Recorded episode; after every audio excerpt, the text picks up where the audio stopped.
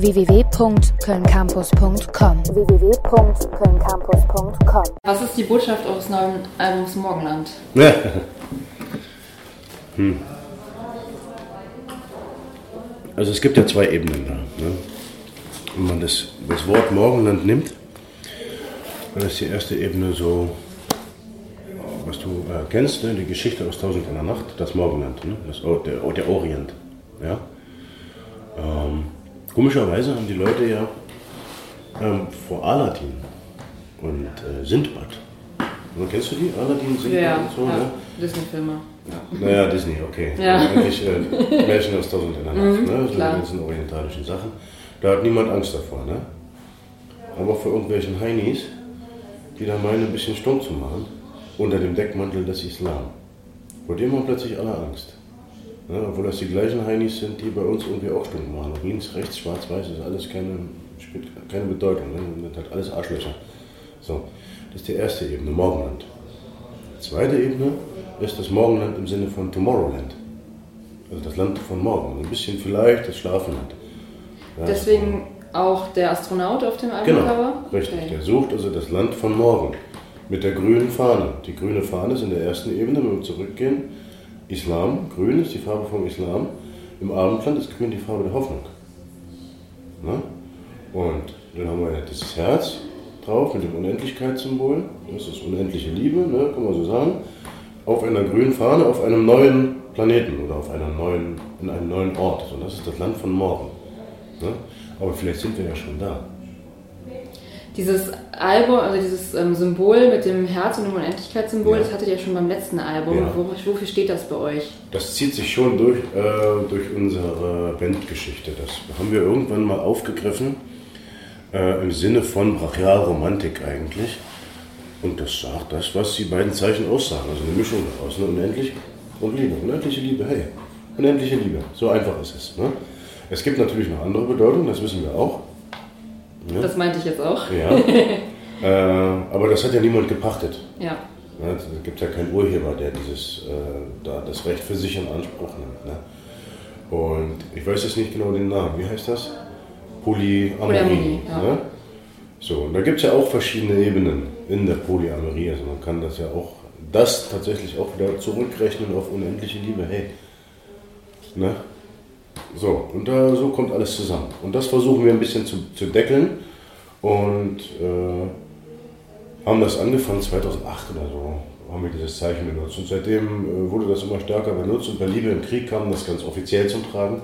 Und jetzt haben wir das einfach noch weiter genommen. Ihr seid ja auch ähm, mehr und mehr gesellschaftskritisch geworden Ja, in euren schön, Texten. das ähm, sagst. genau, also wie, ja, was waren die Anlässe? Ja, also ich finde es toll, dass du das sagst, gesellschaftskritisch und nicht äh, politisch. Wir sind keine politische Band. Ne, Wir sind, wenn man uns in irgendeine Richtung stecken müsste, wollte, dann wären wir eher links, ne, linksliberal. So, sag mal, ja. Aber wir sind Künstler, wir sind keine Politiker. Wir können maximal halt sagen, hey, hier ist was, hier ist was komisch. Ne? Also in der Tat Gesellschaftskritik üben. Das ist äh, unsere Macht oder unser, Recht und auch unsere Pflicht. Ne? Jetzt habe ich die Frage vergessen. ähm, ja, was ist der Anlass für die Gesellschaftskritik? Also als Stibbi sind wir da durch die Walachei gerannt und durch die Wiesen und Felder ne? und äh, haben uns um nichts Sorgen gemacht. Und die Sorgen werden immer größer, die Ängste werden immer größer, je älter man wird. Und wenn man noch Kinder hat, dann kommt noch eine Verantwortung dazu.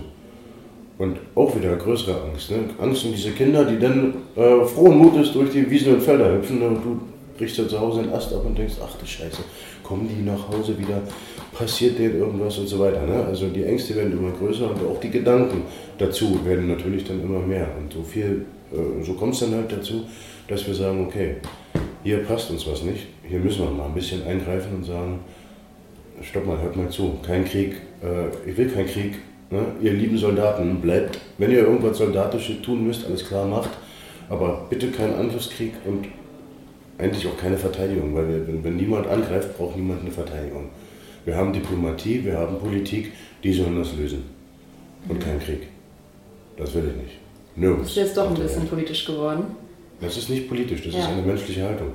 Ja, Politik okay. ist eigentlich immer Ähm, Clausewitz hat mal gesagt, Krieg ist die Fortführung der Politik mit anderen Mitteln. Köln Campus. Ihr habt ja euren musikalischen Stil total oft verändert.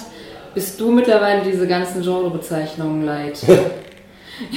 Ach, ja, das sind ja immer Leute, also sind ja immer andere Leute, die, die äh, uns versuchen, in, oder jeden äh, Künstler versuchen, in irgendeine Schublade zu pressen. Ein Stück weit kann ich das auch verstehen, weil sich die Leute orientieren müssen. Jeder braucht Orientierung. Ja, der Mensch ist ein Herdentier, der läuft anderen gerne hinterher. Das ist in manchen Fällen immer mal ein bisschen scheiße, ne, wenn da so ein Hitler kommt oder so, ja. Und dann dem das hinterher äh, gelaufen wird, dann ist das blöd. Aber eigentlich, der Mensch ist ein Herdentier und er braucht eine Orientierung. Insofern ist so eine Schublade gar nicht so schlecht, wenn es denn nur die richtige wäre. Und was ist jetzt Ja, im und Moment da liegt der Hase im Pfeffer, richtige? genau. Mhm. Wir haben also keine, keine Schublade. Also im weitesten Sinne könnte man sagen, wir machen aktuell gerade deutschsprachigen Alternative Rock. So. Ja. Was äh, magst du, mögt ihr an der schwarzen Szene? Denn ihr habt jetzt ja auch Ja. credited auf dem Album. Ja, ich mag an der schwarzen Szene ganz besonders, dass wenn ich jemanden von denen auf den Fuß latsche, der sich noch dafür entschuldigt, dass er am Weg stand und ich nicht äh, keinen auf die Fresse kriege. Ne? Also diese, diese Herzlichkeit, diese Liebe und eigentlich auch die Toleranz im schwarzen Gefilde ist sowas von goldig und, und, und, und schön. Und das ist eigentlich auch ein Aspekt des Morgenlandes. In Ja. dem Land von morgen. Da gehört es hin. Die Liebe, der Respekt ne, vor der kleinsten Kreatur, ne, auch eine Spinne oder eine Wespe. Ne, die muss man nicht unbedingt mögen, aber die muss man auch nicht gleich totschlagen. Ja? Und, und äh, wie die Schwarzen, ich sag's jetzt mal die Schwarzen, ne, wie, wie die so miteinander agieren und wie, die, wie wir, wir bezeichnen uns auch als, als Teil dieser schwarzen Szene, wir sind jetzt nicht unbedingt äh, Goten, ja. Weiß ich nicht, das haben wir auch mal gehabt, irgendwie so Rom, gotische ja. Einflüsse, so, ne? Ja. Aber äh, ich bin gerne Bestandteil dieser Szene. Würdest du denn sagen, dass in der schwarzen Szene so ein bisschen so eine Utopie auch gelebt wird? Denke schon, ja. Ja. Also niemand spricht darüber, es wird halt einfach gelebt. Köln Campus. Ihr seid jetzt ja so mittendrin äh, in Ja. der Tour. Ähm, was magst du am meisten und was hast du am meisten am Touren? Also das, äh, das Touring besteht zu 80 Prozent aus Warten. Das mag ich nicht. Ne, also gerade beim Nightliner, wenn man mit dem Nightliner unterwegs ist, dann fährst du die Nacht, ne, kommst irgendwann um 10 da am Club an. Der Club macht erst um 12 auf, das heißt, du wartest erstmal zwei Stunden im Bus. Ne, bist also sch- schon wach, aber kannst dich noch nicht duschen, kannst noch keine Zähne putzen, kriegst noch keinen Kaffee, noch gar nichts. Ne, sitzt da also, wartest zwei Stunden. So, dann geht der Club auf, dann gehst du da rein, trinkst erstmal Kaffee, isst ein Brötchen, gehst mal duschen. So, dann bist du fertig, dann ist also, weiß ich, um halb eins. Ne? Dann wartest du erstmal wieder drei Stunden, bis also Soundcheck beginnt. Ja, dann gehst du auf den Soundcheck, machst du im Normalfall eine halbe Stunde Soundcheck. Heute haben wir zwei Stunden gemacht, weil wir mit der, der Kamera ein neues Stück äh, eingeprobt haben. Ähm, so, dann ist das also fertig, dann ist das meinetwegen um 16.30 Uhr so, ja. Dann setzt du dich erstmal hin und wartest. 19 Uhr ist Einlass. Ja, manchmal, wenn so Freunde kommen, dann gehe ich auch schon mal raus ne, und, und begrüße die und so, das verkürzt dann die Wartezeit. Ne. Aber wenn keine da sind, dann wartest du, wartest du, wartest du. Und dann spielt die Vorbild um 20 Uhr. Wartest du. Um 21 Uhr bist du endlich dran. Ne? So, und dann gehst du auf die Bühne, spielst da zwei Stunden, die kommen dir vor wie eine Stunde. Und dann bist du um 22 Uhr fertig, um 23 Uhr fertig.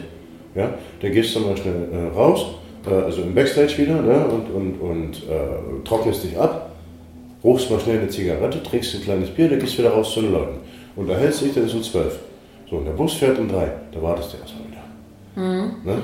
Und dann sitzt du im Bus, wartest. Gott sei Dank gibt es dann Bier, Kaffee braucht man dann nicht mehr. Ja, und dann fährt der Bus um 3 los und dann kannst du aber noch nicht pennen, weil das also so wackelt. Ne? Und dann gehst du um 5 ins Bett, gemächlich und wartest. Also da schläfst du dann, ne? Ja. Fünf Stunden. Und um 10 bist du wieder wach. Und dann wartest du. Habe ich das schon erwähnt? dass man Dann, dann, wartet? geht's, dann geht das Ganze von vorne los quasi. Was magst Ja. du denn am Touren? Am Tourenmarkt ist das Positiv äh. Zusammenleben in der Band, Ja. also dieses, diese Klassenfahrt eigentlich. Weil auch ähm, im Warten erzählt man sich Witze ne? und, und da spricht man miteinander. Wie geht's deiner Familie? Was macht dein, dein kleiner Kackbratze da? Und so, ne?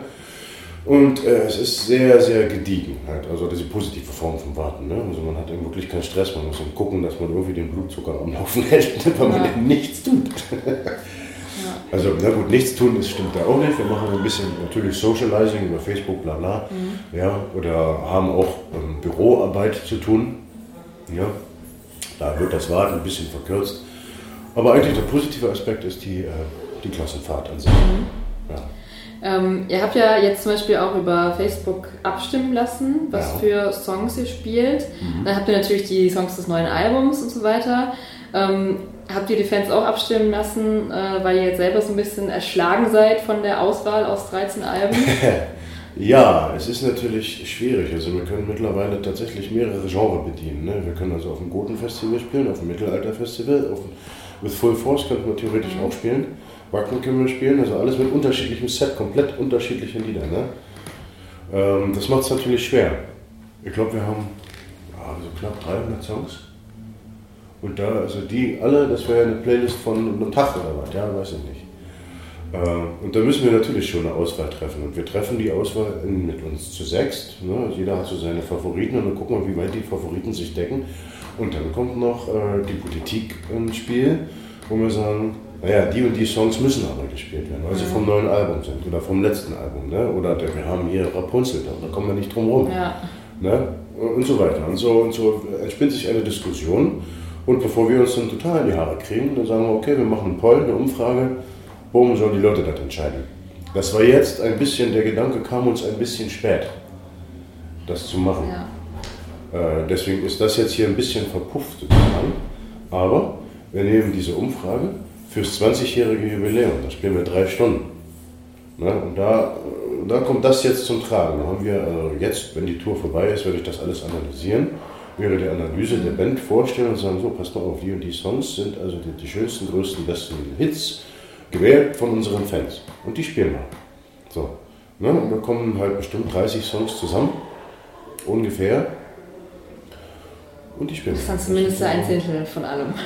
Ja, genau. Und das Ja. ist dann ein schöner Querschnitt, weil ich habe ja mit Absicht dann auch gefragt, von jedem Album drei Songs und nicht so eure Lieblingssongs als im Allgemeinen.